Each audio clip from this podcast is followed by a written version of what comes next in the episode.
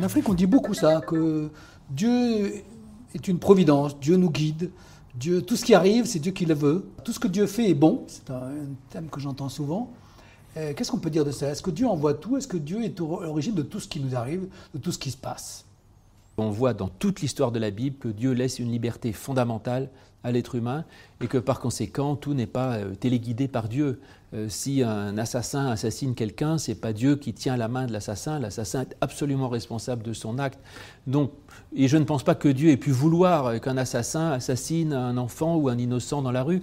Donc, je, personnellement, je ne crois pas que Dieu que tout ce qui arrive soit la volonté de Dieu.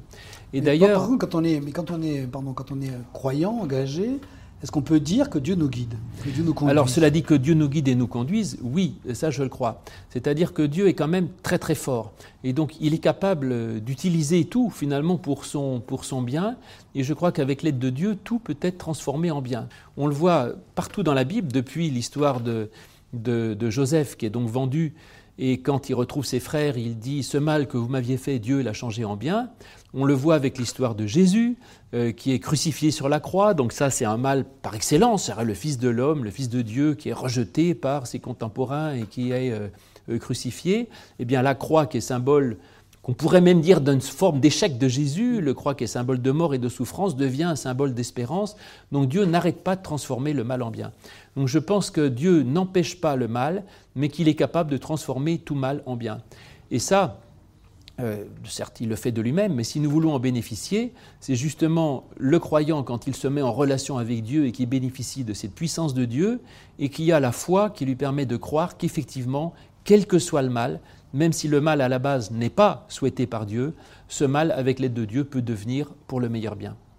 Alors, ça me pose la question de, la responsabilité de l'homme, finalement, par rapport à, l'action de Dieu. Parce que si on dit que Dieu guide nos vies, euh, enfin, une espèce de providence, providentialisme, est-ce que ça veut dire que nous n'avons aucune responsabilité, finalement? Oui, ça, je pense que la Bible entière dit toujours que nous avons une responsabilité et que Dieu, évidemment, ne vient pas piétiner la liberté de l'homme euh, qu'il lui a donnée.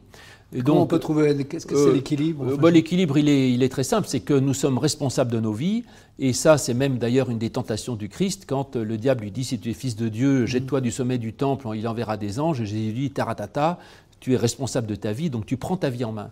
Donc il ne s'agit pas de dire je ne me soigne pas, je ne vais pas voir le médecin parce que si Dieu veut, je le vivrai, sinon je mourrai. je pense que Dieu n'est pas à ce niveau-là. Par contre, je crois qu'avec l'aide de Dieu, je peux vivre quoi qu'il arrive, autrement dit.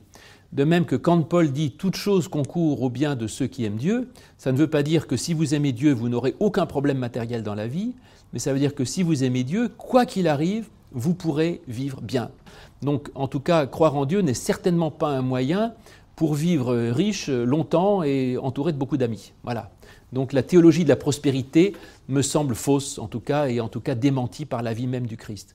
Cela dit, quelle que soit la vie matérielle et quelles que soient les difficultés que l'on a, avec Dieu, il y a toujours une vie possible et une joie possible. Il y a cette idée un peu qui vient de l'islam, de Inch'Allah, c'est-à-dire qu'en en fait, on, fait ce qu'on peut, mais que tout appartient à Dieu. On peut prendre des risques, on peut faire euh, presque n'importe quoi. Si Dieu a décidé que ça se passerait, ça se passe. Si Dieu n'a pas décidé, ça ne se passe pas.